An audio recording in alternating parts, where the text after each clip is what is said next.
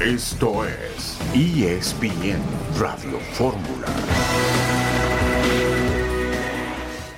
Hay que analizar el contexto también ¿no? de este partido. Sabíamos que eh, venían jugadores, algunos de vacaciones, algunos desgastados por, porque jugaron hasta el final, algunos eh, venían con, arrastrando algunas lesiones. La verdad lo que quiero destacar es la, la voluntad y el compromiso de los jugadores para en sus vacaciones prepararse para estos partidos y prepararse para lo que viene. Eh, sabíamos que iba a ser difícil, que nos iba a costar, que podíamos hacer seis cambios nada más, hubiéramos querido hacer más para que no se desgasten tanto, pero hicieron un esfuerzo muy bueno. Por momentos jugamos bien, por momentos nos costó. Me parece que intentamos manejar la pelota, tenerla, tener posesión. Eh, y como te decía, por momentos bien y por momentos nos falta, pero fue más producto también del cansancio físico de otra cosa. Con el tema de Raúl, le dimos la capitanía y le dimos la posibilidad de jugar porque queremos recuperarlo, queremos que esté bien, que esté contento y me pone muy contento que haya hecho gol, que haya sido el capitán y que bueno, que venga con este desafío, si Raúl, con la jerarquía que tiene, sabiendo que va a jugar estos dos amistosos nada más y se vuelve, viene con esta voluntad, eso contagia y nos ayuda a todos. Así que vuelvo a repetir, quiero destacar este, la voluntad y el compromiso de todos los jugadores y de esta manera vamos a seguir construyendo. Y hay muchas cosas que queremos mejorar, por supuesto. Primero, eh, la constancia con la posesión. Por momentos tenemos buena posesión y nos hacemos protagonistas y damos la pelota vuelta y, eh, sabemos manejar los tiempos y por momentos nos cuesta y, y la presión también, por momentos entendemos, por momentos no.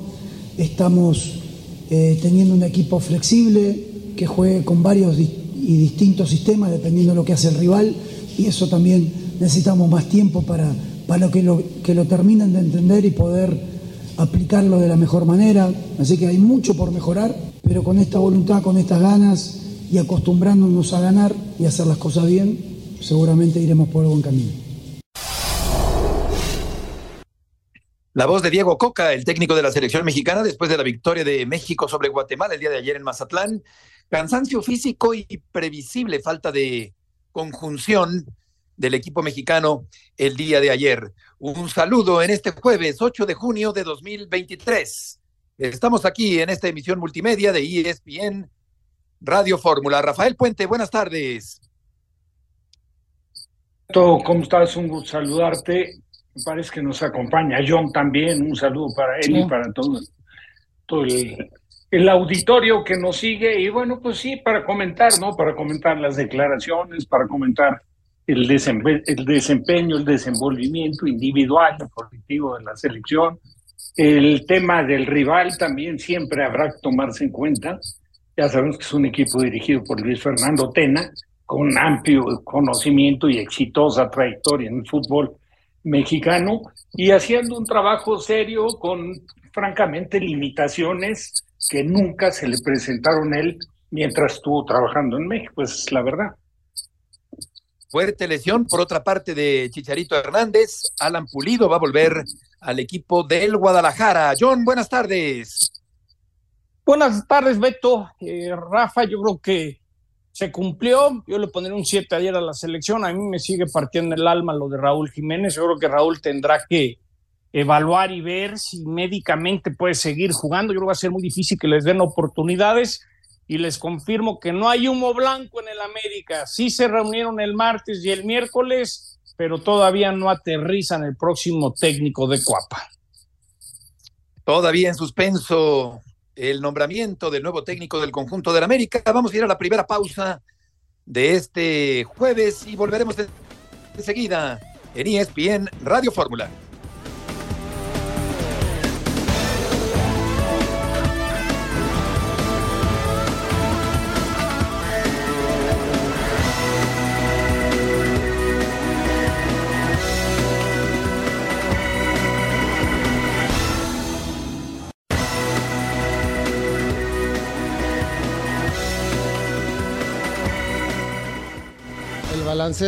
Dentro de todo es bueno porque veníamos de 15 días, bueno, algunos de 21 días de, de descansar y con tres días de, entrenamiento, pues obviamente no es lo mismo ni estás en ritmo, pero nos esforzamos, estamos ahí agarrando el ritmo para lo que viene, que, se viene un verano fuerte, intenso y con rivales que, con, los que no puedes perder.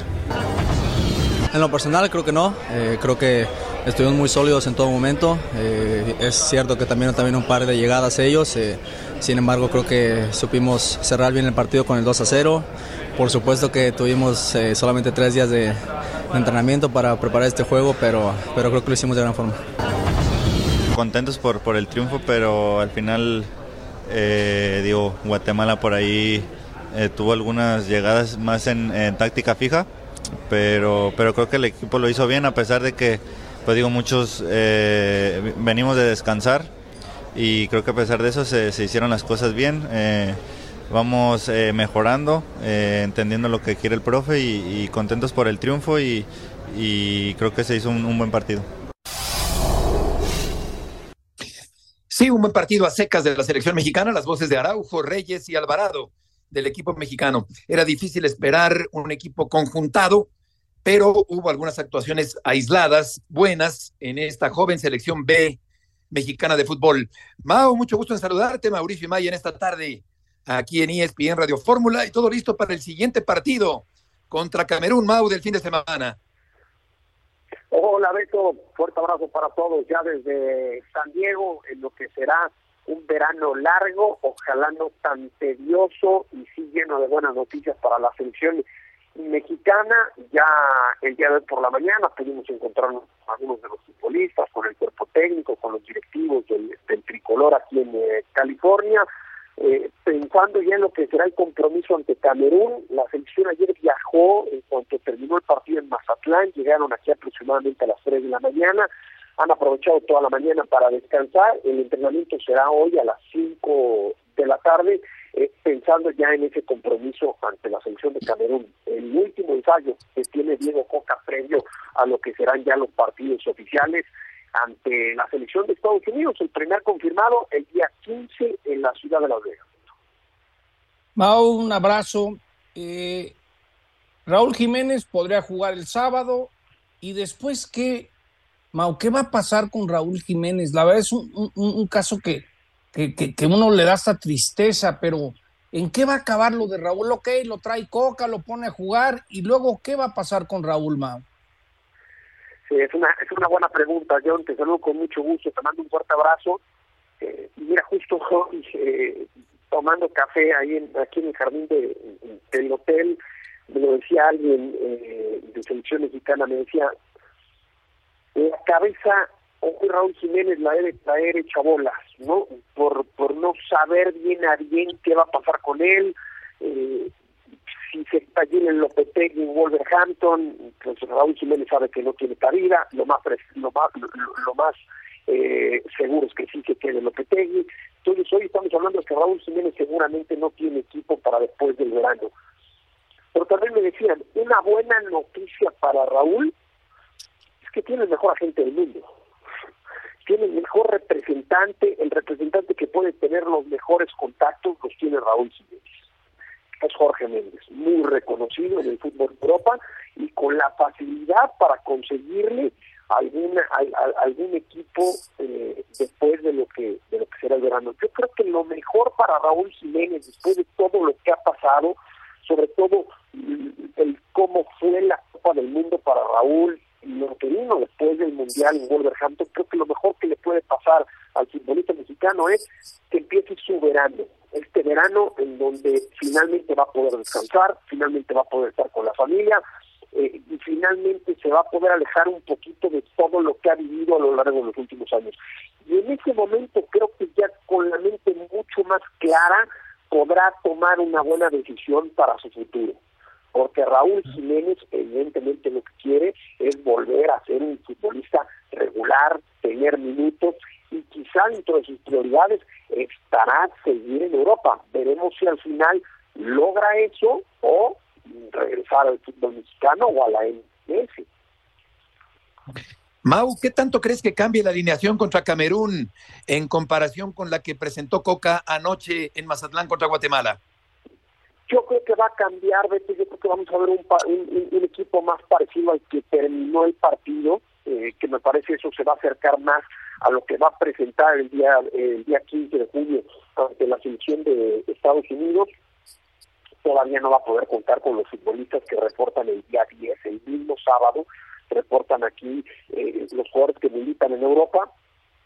El único que llegó hoy, el que adelantó su llegada fue Jorge Sánchez. Hoy por la mañana, en cuanto llegó, él, él, quiso sacrificar unos días de vacaciones, unos días de descanso para unirse al trabajo. Sabe que el proceso de adaptación le costó trabajo en el fútbol europeo y en cuanto llegó preguntó dónde estaba el gimnasio, este, quiere estar ya al parejo del grupo y por la tarde. El preparador físico, el profe Bustos, está dosificando la carga de trabajo de cada uno de los futbolistas para que lleguen todos al mismo nivel físico el 15 de junio contra la selección de, Estados Unidos y faltarán todavía los otros eh, futbolistas que militan en Europa como Santi Jiménez y Guillermo Ochoa, Alexis Vega de Chivas, Sebastián Córdoba de Tigres, ellos llegarán en el transcurso del día sábado y para trabajar con el equipo aquí el domingo y hacer el viaje el próximo lunes a la ciudad de Las Vegas. Respondiendo a tu pregunta, me parece que va a ser mucho más parecido al equipo que terminó el partido ayer en Mazatlán. Mau, por más que, que, Coca diga que lo importante es el Mundial, ¿qué te dicen en relación a tener que ganarle a Estados Unidos el 15 o ganar la Copa Oro para que el barco se mantenga tranquilo? No, es, es, es una obligación, eh, John. Tú sabes bien que en selección mexicana y sobre todo por, por, por lo que sucedió en la Copa del Mundo, por lo desgastado que viene este ciclo, eh, ganar el próximo 15 de junio contra Estados Unidos y ser campeón de la Nations League le va a bajar la presión, ¿no? Vas, vas a liberar esa olla express que está por reventar y eso te va a permitir tener un verano mucho más tranquilo para después conquistar la Copa Oro. Pero por supuesto que es una obligación, una exigencia y un objetivo que se ha planteado eh, a nivel a nivel interno en selección mexicana. Ganar a Estados Unidos el 15 de junio y ser campeón de la Nations League. Casi, casi que depende Coca de lo que está por venir frente a Estados Unidos. Mao, muchas gracias por tus apuntes del día de hoy. Al contrario, Beto, como siempre un placer, les mando un fuerte abrazo. Abrazo. Igualmente, Mau, que te vaya muy bien. Hubo jugadores, Rafa, como Malagón en la primera parte, Toño Rodríguez en el segundo tiempo, me parece que lo hizo bien, Chávez en el medio del campo del equipo mexicano, pero era difícil eh, que el equipo mostrara conjunción porque muchos jugadores no habían estado juntos, Rafa, en ninguna oportunidad anterior. Hay cosas que, que por supuesto, que, que entra la disculpa, no, no pretexto, no, pero decir, bueno, hay, hay motivos, algunos, para entender que el equipo no iba a estar en plenitud. Pero el equipo no tuvo, la verdad, una ambición de equipo ganador, no tuvo profundidad. El tema de Jiménez que estaba comentando John, daba la impresión de que era el primer partido que regresaba después de su lesión Jiménez. Y no podemos dejar de recordar que Jiménez se metió en un periodo de rehabilitación, fue gravísima, la, la, lesión, bendito sea Dios, está muy bien. pero bueno, pues él, se él se reintegró al trabajo del Wolverhampton, incluso volvió a jugar. Creo que un partido de inicio y otro entró de cambio. Estuvo la representación de México en la Copa del Mundo, la verdad, sin mayor participación, lo metieron ahí por justificar un poco el hecho de haberlo llevado pero, pero también para que, para que Raúl Jiménez entre en confianza, tiene que haber en un partido oficial un, un, poco de, teniendo un rival como, como Guatemala, que lógicamente iba a salir un poco a defenderse y que le hizo presión alta por algunos momentos a México, jugó mejor que México, para mi gusto, en algunos momentos, tuvo opciones más claras de gol este, Guatemala pues tuvo tres, dos en el primer tiempo. Sí, llegó a tener opciones, sí. ¿Sabes? Toño, Rodríguez. Pero, pero bueno, es un poco también resultado, Beto John, de cómo se, cómo se configuró esto, ¿no? O sea, se llevaron 33 jugadores cuando deberían de haber sido convocados 23 para tener estos dos partidos eh, eh, no pensando en el tema de las lesiones, si te pones a pensar en el tema de las lesiones, entonces juega con un equipo amateur para que no corran riesgo los que, los que van a, ir a, enfrentar la, los compromisos de Estados Unidos y, la Copa la Copa de Oro. Entonces yo, yo creo que estos dos partidos sí les servirían mucho a Boca, ese es mi punto de vista, como para llevar a los 23 con los que vas a encarar el compromiso y no tratando de justificar ciertas cosas. Es totalmente entendible que el equipo no va a estar al 100, que los jugadores no van a estar al 100. Vimos en la Copa del Mundo a, a Chávez, nivel extraordinario, no vas a ver el día de ayer entrando 30 minutos en el nivel que tuvo en la Copa del Mundo, por lógica, porque, porque eh, fue, quedó eliminado Pachuca. No, el Pachuca no tuvo el torneo que había tenido anteriormente antes de la Copa del Mundo. Entonces hay muchas cosas, pero a mí me parece que el tema de haber llevado a hacer experimentos, yo creo que no tiene tanto sentido, en mi opinión. ¿eh? Yo creo que que encaminarse a cuál va a ser tu once para competir en los partidos que pues Vamos al corte comercial. Sí, ahorita les comento algo de, de Raúl Jiménez. Volveremos enseguida en esta tarde en ESPN Radio Fórmula.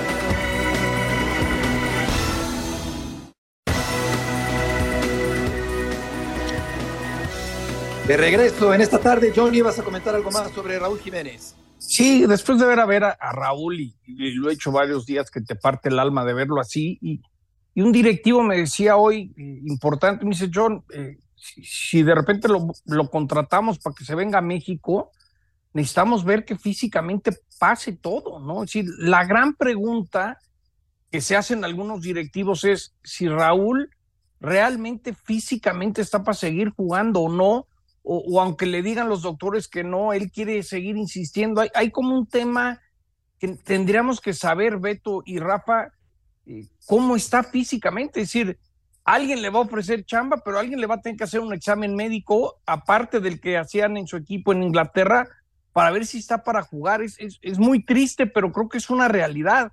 Si Raúl está para seguir jugando o no. Sí, sí, sobre todo porque no, no ha vuelto a ser el mismo. No, eh, sinceramente no ha vuelto a ser el mismo. Qué, triste historia, una historia muy, muy eh, difícil de, entender de un futbolista que se proyectaba hacia Aceptar, grandes que ha conseguido cosas importantes. Aceptar, Beto, sobre todo aceptar, Rafa, ¿no? No, estoy de acuerdo, pero mira, el, el, el periodo, o sea, lógicamente toda la vigilancia médica, todo se cumplió en el Wolverhampton. De ninguna manera le podían haber autorizado en caso de que eh, el riesgo de algo, porque la lesión fue gravísima, la operación fue del cráneo. Ahora, él empieza un proceso de rehabilitación, lo tienen ajeno al equipo, lo van integrando de a poco con la supervisión de los médicos, se empezó a meter en el ritmo, incluso llegó a meterse en la intensidad de entrenamiento del día a día. Yo creo que cuando él reapareció, natural, a la, vista se veía que estaba pasado de peso. Situación que ayer, si se dieron cuenta, no se, para nada se le notaba. Físicamente está delgado, no lo veo tan, tan conectado en el partido, o sea, pero, pero también para entrar en esa conexión, yo creo que es muy importante que en la participación del equipo, pues se, se colabore, ¿me entiendes? Para que también él pueda sacudirse un poco de la cabeza el tema de la lesión y que todos los que estamos al pendiente de su desempeño, también como que veamos realmente las posibilidades de él de, volver a ser un 9 muy competitivo como siempre lo fue. Y por otra parte, Javier Hernández sufrió una lesión fuerte en el partido del Galaxy frente al Real Salt Lake en los cuartos de final de la US Open Cup. Y vamos a escuchar lo que comentó el delantero mexicano. Quiero agradecer a toda la gente del Real Salt Lake eh, que ayudaron a que pudiera salir bien del campo y que me estuvieron ahí atendiendo después y también a toda la gente en el estadio. Los escuché, gracias por, por aplaudir y desearme lo mejor cuando salía. Tengo una lesión en la rodilla, pero vamos a ver qué tan grave es en los próximos días. Esperemos que no sea tan grave. Y nuevamente gracias a, a todos que mandan sus buenas vibras y también me ayudaron eh, en este momento tan complicado. Gracias. Es la voz de Chicharito Hernández al minuto 27 de este partido. Con eh, fuertes gritos de dolor tuvo que salir Javier Hernández de este encuentro. Y vamos a ver, John, qué tan grave es la lesión que tiene Chicharito Hernández. Después de, años cubriendo la NFL a nivel de cancha, eh, muchas veces me ha tocado ver que las lesiones más raras, más contundentes, son sin contacto, ¿no? Entonces, ojalá, ojalá esa rodilla no haya sido algo tan grave, pero no sé, a veces el tiempo me, ha enseñado la reacción, el dolor bajo el cual estaba Javier, ojalá no sea nada serio, pero, pero pinta que no va a ser nada fácil por, por la manera que reaccionó con el dolor, ¿no? Rafa, tú ahora sí que tú sabes de las rodillas, ¿no? De repente esa, esa reacción de dolor te puede decir mucho, ¿no? Como jugador, él, él en el momento de sentirla, no, eh, no puede decir en la entrevista que, que, que, cuál puede ser la gravedad, pero que él sintió un problema interno en las rodillas y que hubo un desajuste ahí, sí, puede ser una ruptura de la cápsula, puede ser el, que se ha fragmentado el menisco, puede ser este que se haya medio dislocado, puede ser incluso un esguince del ligamento. Ahora hay que ver de qué tamaño es el esguince, porque el esguince es, es un alargamiento del ligamento que puede incluso requerir cirugía. Pero todo esto naturalmente que se, hay que esperar, hay que darle tiempo y después de la resonancia magnética y que se haga la investigación, ahí va a estar el dictamen médico, pero que la lesión no fue una cosa sencillita, por supuesto que no fue. Ojalá que se recupere pronto Javier Hernández. Y vamos contigo, León Lecanda, con información del América y de la máquina cementera. ¿Cómo te va, Beto? Fuerte abrazo a todos. ESPN Radio Fórmula, John, por supuesto también ahí a Rafa Fuente, hablando ¿no? de este tipo de lesiones en la rodilla. Pues bueno, sabemos, ¿no? Quienes nos hemos lastimado la rodilla de esa manera, que no es un buen gesto el de Javier Hernández. Y bueno, a esperar los estudios, tiene que desinflamarse la articulación para que una resonancia magnética arroje un resultado en las próximas horas. Y, y Beto, hablando del América, pues no tiene técnico todavía, no hay humo blanco. Hace rato estuvimos en Cuapa, reportábamos junto a John Sutcliffe para Fútbol Picante el hecho de que se han guardado celosamente el nombre del próximo director técnico de las Águilas. No quieren que se filtre a los medios. Sabemos, ¿no? Por fuentes distintas, John y yo, que incluso hay, pues es, no, no una amenaza, no te diría una amenaza, pero pues sí un, un apercibimiento, una recomendación interna de que nadie, de las pocas personas que pueden llegar a saber con quién está una negociación avanzada en este momento, que nadie filtre el nombre a los medios de comunicación, so pena de incluso perder el trabajo. Entonces, por eso se lo han guardado celosamente, y sobre todo también porque los primeros candidatos salieron de inmediato. Mismo día se estaba despidiendo Fernando Ortiz y ya sabíamos los medios que iban por Javier Aguirre, por Diego Alonso, por Andrés Jardiné, eh, quizá unas pocas horas después por Javier el Vasco Aguirre, y todos estos Osorio. pues hasta el momento, Juan Carlos Osorio, claro, y hasta el momento pues ninguno, ¿no? Yo lo que sé, León, es que como que ah, de repente ha habido un, un candidato que perfila, que agarra velocidad y luego disminuye la intensidad y surge otro candidato. Entonces, como que yo creo que no ha habido el claro favorito y si de repente uno tomaba ventaja por alguna razón, ya no tomó la ventaja, ¿no? Por eso creo que la América está batallando pero a mí lo que me dijeron hoy es, pues, también hay paciencia, John, vamos a, no nos vamos a precipitar, tenemos 13 seleccionados, y si mañana llegara el nuevo técnico a entrenar, ahí creo que hay dos titulares, León, y, y tres reservas con los cuales puede entrenar, ¿no? Entonces tampoco es así como ya urge, pues, porque no están completos, es el equipo que más ha cedido jugadores. Sí, claro, y con el resto de la plantilla, de por ejemplo, no, elementos que no están hoy por hoy en Cuapa, como Néstor Araujo, que ha hecho el viaje con el equipo nacional mexicano ayer por la noche desde Mazatlán a San Diego en un vuelo charter para el partido el fin de semana contra Camerún, pero regresa posterior al duelo contra la selección africana para reportar en Cuapa iniciar la pretemporada posiblemente sin entrenador, ¿no? Eh, sí, sí, está esa paciencia y también al mismo tiempo la urgencia, ¿no? O sea, la paciencia es para decidir bien. La urgencia es porque el técnico tiene que implementar una idea, tiene que conocer a los jugadores, tiene que trabajar por lo menos con los que estén para enseñarles los conceptos, los lineamientos, la filosofía y un montón de conceptos que en realidad son los que hacen el éxito o no para un técnico, sobre todo si no tiene experiencia previa en México, como es posible que elija el América. Oye, León, ¿y quién está haciendo trabajos de pretemporada, falta de técnico? Sí, Beto, pues obviamente los exámenes físicos y médicos de rigor, ¿no? Miden a los jugadores toda esta parte de la grasa corporal, la masa muscular, eh, cómo vienen de, de, azúcar en la sangre, ¿no? Glucosa y un montón de cosas que ellos tienen que ir eh, pues entregando, ¿no? al cuerpo médico. De ahí, obviamente, los trabajos con, con un preparador físico. Me imagino hoy, ¿no? Que en esa parte pues están haciendo la chamba los preparadores físicos de la categoría sub-20, posiblemente del equipo femenil que acaba de salir campeón.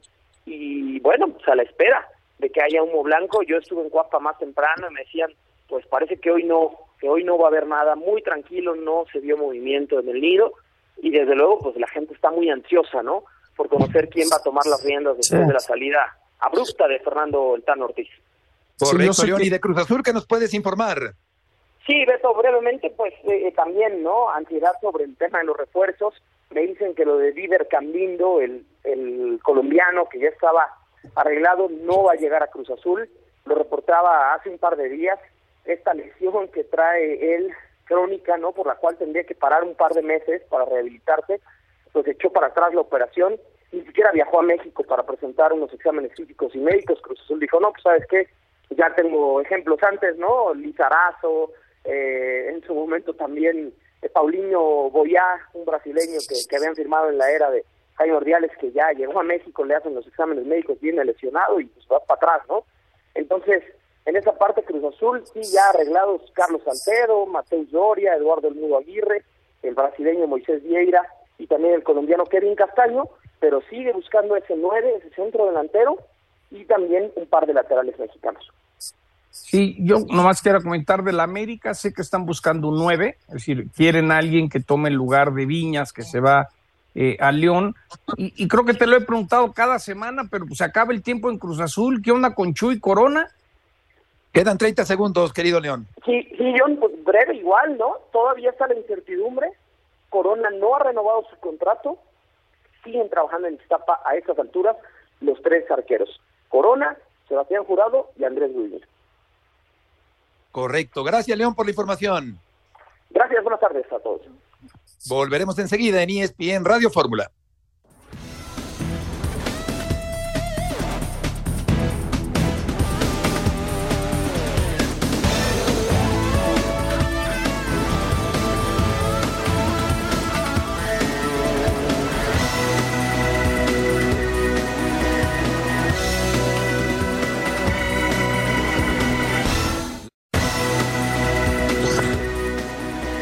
De regreso en esta tarde, jugadores mexicanos en Estados Unidos. Pizarro, por cierto, juega en el Inter de Milán y será compañero de Lionel Messi. El Inter de Miami, perdón, allá en Estados Unidos. a ver si no lo cepillan, Beto. Vamos a ver qué pasa. Fíjate que apenas ayer reapareció, por cierto, Pizarro, justamente ayer con el equipo de Miami. Pero Pulido está muy cerca, Hernaldo. Gusto en saludarte del equipo de las Chivas cuestión de tiempo nada más, Heriberto, muy buenas tardes para todos compañeros, de que regrese Alan Pulido a las Chivas Rayadas del Guadalajara, con las que consiguiera el título de Liga en el Clausura 2017, una CONCACAF Liga de Campeones, una Copa, también eh, un título de goleo individual en la Apertura 2019. ¿Qué sucede? Que Alan Pulido no va a renovar contrato con el Sporting Kansas City, lo tiene muy claro, y su deseo es regresar a las Chivas Rayadas del Guadalajara. Se han eh, reunido los deseos de ambos, tanto del jugador como del club, de tener una segunda etapa y ya el equipo arregló con Alan Pulido y su eh, grupo de representación para que regrese a Chivas. ¿Por qué? Porque como lo, eh, lo permite la FIFA, al tener solamente seis meses más de contrato, Alan Pulido ya puede escuchar ofertas de otros clubes. Su contrato expira con el cierre de este año 2023. Esto quiere decir que podría regresar a Chivas en enero del año 2024. Sin embargo, Chivas, una vez eh, recibiendo el sí del futbolista, se va a acercar a platicar con el Sporting Kansas City y va a negociar para que lo dejen salir tan pronto como este mismo verano. El club de la MLS no tiene realmente eh, a dónde hacerse, diríamos de manera coloquial, porque o se le va el jugador libre en enero sin recibir un solo dólar al respecto, o bien eh, intercambia con el Guadalajara por una cantidad de dinero la liberación del transfer internacional de Alan Pulido en este verano. Así es que será cuestión nada más de saber si Chivas convence con una oferta que evidentemente será eh, baja eh, por estos temas de solamente quedarle seis meses de contrato, si convence al Sporting Kansas City para que lo dejen salir ya en este verano, o bien el club dice no recibo nada, pero te dejo salir hasta enero. Lo que sí sabemos es que ya hay acuerdo entre jugador y directiva, Alan Pulido jugará con el Guadalajara si no pasa ninguna cuestión rara como una lesión o algo eh, fuera de lo común. Hernaldo, un abrazo. ¿Crees que la, la, posible lesión de Chicharito afecte en algo el interés de Chivas o realmente Chivas nunca ha tenido bajo su radar el regresar a Chicharo? No, no lo ha tenido, John, realmente no lo ha tenido, salvo eh, que, que, bueno, hemos alguna vez con las directivas, porque no es nuevo, ¿no? Lo de Chicharito tiene años hablándose alrededor, alrededor del Guadalajara, eh, de, de sí un deseo institucional, no un deseo de la familia Vergara de que esto suceda, pero jamás ha habido una negociación, jamás ha habido un acercamiento real, mucho menos con los contratos que ha firmado con el LA Galaxy de, arriba de 5 o 6 millones de dólares eh, de salario anual, más todo lo que implica su, su imagen en Estados Unidos y demás. Entonces, no, no, no existía ni una oferta ni una posibilidad eh, tangible, real de que Chicharito llegara mucho menos en este verano, él eh, tiene contrato todavía con el Galaxy, entonces no cambia tanto las cosas, veremos qué tanto al jugador si le cambia el panorama una vez se conozca la gravedad de la lesión, que esperemos no sea mayor, ¿no? Hernando, muchas gracias por la información. Gracias a ustedes, muy buenas tardes. Buenas tardes. Aquí también se trata, Rafa, de un eh, delantero que tampoco es centro delantero clavado, porque Pulido que creo que sí aportaría al Guadalajara sin duda, pero es un hombre que puede votarse, que puede jugar fuera del área, que tiene fortaleza física, que sí puede tener gol también, pero tampoco se trata de un centro delantero clavado, inamovible para el equipo de las Chivas. O sea, no, no es el, prototipo del 9 que juega como poste ahí dentro del área y está a expensas de los centros para buscar el remate de cabeza o algún rebote que quede ahí. Sí es un jugador que cumple funciones interesantes, pero en el complemento de jugadores que tiene Chivas, yo creo que sí le puede venir de maravilla. ¿eh? Lo que pasa es que siempre digo de broma que es lo que hay, ¿no, Rafa? Es decir, Chivas tiene que encontrar un 9 y ver cuáles son esas opciones. Eso es el gran reto de lo que siempre he dicho, de cuando solamente juegas con mexicanos, pues no hay y, luego lo que hay no se quiere venir a, jugar a México. Yo creo que Chivas pues tienen que encontrar lo que sea, porque Macías hasta fin de año no está disponible. No, de acuerdo, de acuerdo. Y aparte que responda, ¿no? Porque Pulido, digo, si hacemos un poco un recuento, un repaso de lo que ha sido su trayectoria en el fútbol, acuérdense cuando estuvo, cuando estuvo en Grecia, tuvo como que sea una serie de dificultades y luego en el fútbol mexicano o sea, estuvo con Tigres, lo del tema de Tigres no, no tuvo, nunca fue, nunca tuvo la claridad, ¿no? Que corresponde para, pues para llevar la imagen de jugador, o sea, como un jugador no problemático. Y el caso de Pulido sí, sí ha venido etiquetado un poco como un jugador un poco problemático. Sí, el jugador de Ciudad Victoria, Tamaulipas, Alan Pulido, regresa al conjunto de las Chivas Rayadas del Guadalajara. Vamos a escuchar a Javier Aguirre, el técnico del equipo del Mallorca, que quiere reforzar con más sangre mexicana al conjunto de Mallorca. ¿Por qué no quisiste tomarla? ¿Qué, ¿Cómo estuvo esa parte? Pues eh, nunca hablaron conmigo. Esa es la parte. Nunca hablaron conmigo. Nunca entraron en contacto conmigo. Conmigo nunca. ¿Fue todavía tu representante? Pues eh, mi representante me dijo que, que, quería hablar con él eh, Santiago y con algunos entrenadores más y tal.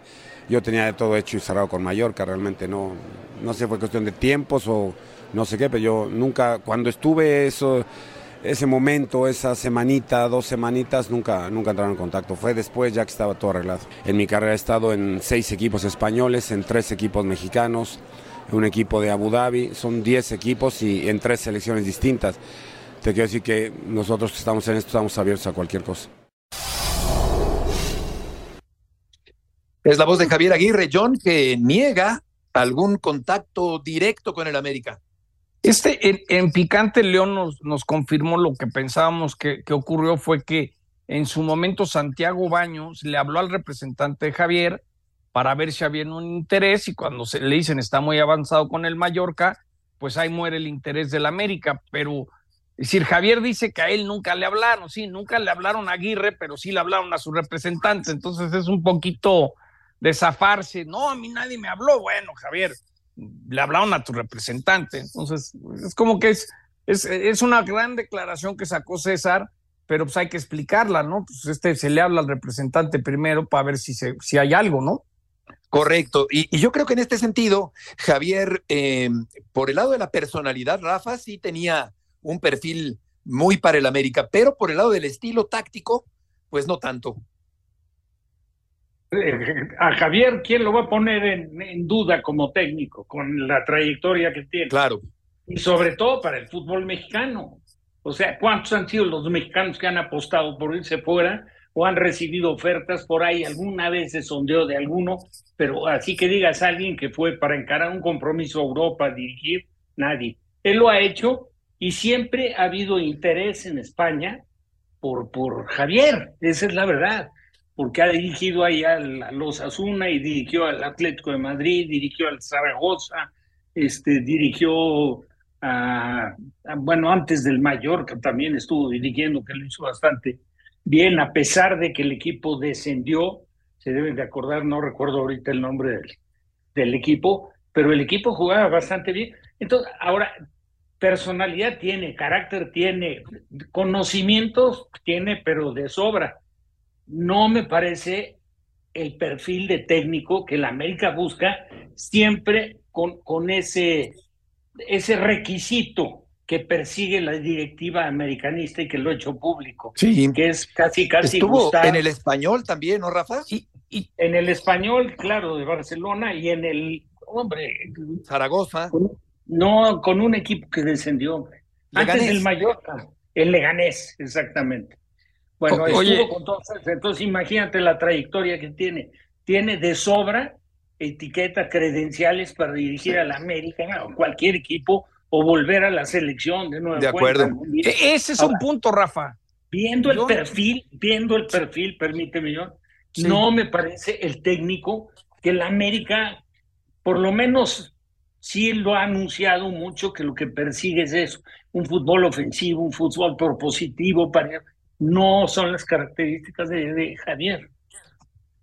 No, yo nomás quiero decir que con la gran relación que tiene con el hoy presidente de la federación, Juan Carlos Rodríguez, y si las cosas no andan bien, yo no, yo no veo como una locura que acabe Javier Aguirre por tercera vez dirigiendo a México en un, en un mundial, ¿eh? Sí, yo creo que el, el Vasco puede ser esa emergencia, si se requiere la emergencia, pensando que lo que se aprendió con el Tata es que ya no se va a tener paciencia si no le ganas a Estados Unidos, si no consigues buenos resultados. Entonces, yo dejo al Vasco como un posible relevo en algún momento dado hasta en la selección, ¿eh? Pues es que en este fútbol mexicano cualquier cosa puede pasar, claro. Sí, sí, sí. Y sobre todo, pues en una Copa del Mundo donde México no tiene que cumplir con una eliminatoria. Uh -huh. Sí, claro. Yo, yo tengo ese recuerdo de, de, cuando prefirió a Franco, increíblemente, que estaba lesionado, que no estaba en mejor momento que Hernández, y sin embargo se decantó Javier por Guillermo Franco en esta búsqueda de naturalizados que, a final de cuentas, no aportan gran cosa a la selección mexicana de fútbol. Vamos al gotero del fútbol mexicano, nuevo uniforme del Guadalajara. Va desde los 1.499 hasta los 1.800 pesos se presentó el torneo del fútbol mexicano, habrá varias jornadas dobles, cuatro en total, en el próximo torneo que terminará allá por noviembre o diciembre de este año. Los juegos de local de Cruz Azul se van a celebrar los sábados a las nueve de la noche. En la jornada ocho, América Guadalajara, en el Estadio Azteca, y después eso será el 16 de septiembre y ya veremos cómo resulta ese partido, que es uno de los más eh, llamativos en cada torneo. Natán Silva es el nombre del nuevo refuerzo del equipo de los Pumas y estuve leyendo su trayectoria y no es nada mala la trayectoria de Silva en el fútbol de Brasil. El equipo del Barcelona emitió un comunicado para desearle éxito a Lío Messi. Muy ardidos, Beto, muy ardidos esos comunicados. Sí, sí, como que le hubiera gustado, claro, al Barça que Messi se quedara por allá. Busquets podría jugar con el Inter de Miami. Carlo Ancelotti, también está muy buena esa declaración, eh, la, recomiendo porque dice que está eh, sobreutilizado el, el VAR y descarta Ancelotti dirigir a la selección de Brasil. Cada futbolista que gane el Mundial Femenil recibirá al menos 30 mil dólares en premios. Y Cristiano planea ser dueño de un equipo después de retirarse y seguramente John tiene el billete para hacerlo. Ojalá. No, el que sí es que sería Rafa y Beto hacer una buena pollita. Si es cierto que a Messi, aparte de que le van a dar porcentaje de Miami, estaría como inversionista en la franquicia de Las Vegas. Ese sí sería un super negocio, mi Beto. Por ahí hasta metemos... y, en Apple también, ¿no, John? Y, y, Apple, ¿no? Sí, a ver, lo, lo, lo de Leo Messi es, eh, ya vieron cómo subieron los boletos de 25 dólares, el más barato, 29 a 350, todo lo que va a generar Messi eh, como negocio, la parte comercial, es un trancazazo para, para el MLS. Y yo de lo que sé es que no es el único, van por varios, porque necesitan empujar más eh, la suscripción de, de, Apple, ¿no? Porque la MLS se la rifó en una manera diferente de entregar sus derechos y ahora necesitan vender más. Sí, eh, eh, nos compartían. vendrían de maravilla. Y como lo acaba de mencionar Beto Busquet y el otro Jordi Alba, que también ya se retiró del Barça. Sí, sería una, una reedición del Barça, pero ahora en el sol de la Florida. Eh, Vicente nos compartía la información de que suben hasta mil por ciento los boletos para ver al Inter de Miami con la presencia de Messi. El primer partido, John, de Messi con el Miami va a ser contra Cruz Azul. Así que eso será interesante también para el conjunto de la máquina cementera. Vamos contigo, Katia. Qué gusto saludarte, como siempre, y con más razón ahora, en esta recta final de la temporada de la NBA. Beto, qué gusto saludarte. Igualmente un saludo para todos aquí desde Miami. Los escuchaba con la noticia, por supuesto, de lo que es la llegada de Messi, pero el enfoque en lo que son estas finales de la NBA después del juego 3 el día de ayer, donde los Denver Nuggets han tomado ventaja en la serie 2 a 1 unos Denver Nuggets que fueron autocríticos después de ese juego 2 que cortó la racha perfecta que tenían en casa. Bueno, ahora llegaron a Miami y también lograron ganar arrebatándole un juego en la casa del Miami Heat una noche histórica para la dupla superestrella de los Nuggets de Nikola Jokic de Jamal Murray cuando vimos que ambos terminaron con triple doble, primera vez que una dupla termina en un mismo partido con triple doble de 30 puntos. Fue algo simplemente espectacular, pero me llamaba mucho la atención en el, en el entrenamiento de hoy. Y eso te habla de la cultura, de las personas que son muy entregadas al grupo sin ser egoístas, que cuando se le cuestionaba a Nikola Jokic sobre su noche histórica decía, yo solamente pienso en mis compañeros, mis compañeros que son veteranos, que tienen tanto tiempo en la liga y que no han podido ganar un campeonato, que quizá esta es la única vez que van a estar más cerca, lo quiero hacer por ellos. Entonces, quitándose un poco esos reflectores y pensando en el bien común, en el objetivo mayor que es ser campeones.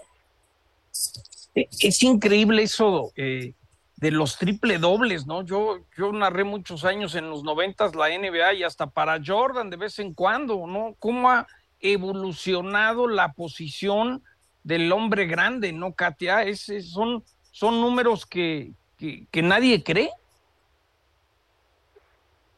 Sí, sobre todo por la posición de Jokic, pero cuando ves todo el espectro de las cosas que puede hacer es increíble. Hablamos que en un juego de, y estamos hablando de doble doble de 30-20, 30 puntos, 20 rebotes, no pasaba desde el 2004 con Shaq. y hoy estamos hablando que le sumamos además las asistencias.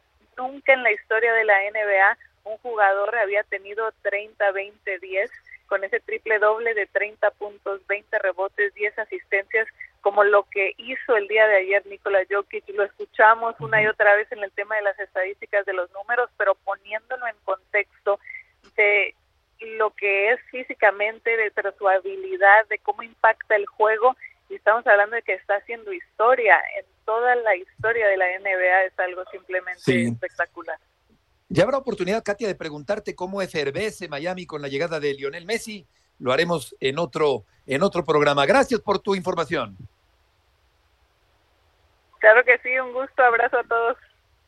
Gusto en saludarte. Igualmente, es Viatek y Mukova disputarán la final femenil en Roland Garros y mañana un gran partido, 6:45 de la mañana, tiempo al centro de México, Djokovic frente al Caraz, el español, en esta parte final del torneo Roland Garros allá en París. Estamos llegando al final del programa del día de hoy, jueves. Muchas gracias por acompañarnos en el programa. Tendremos por ESPN el Djokovic Alcaraz mañana por la mañana.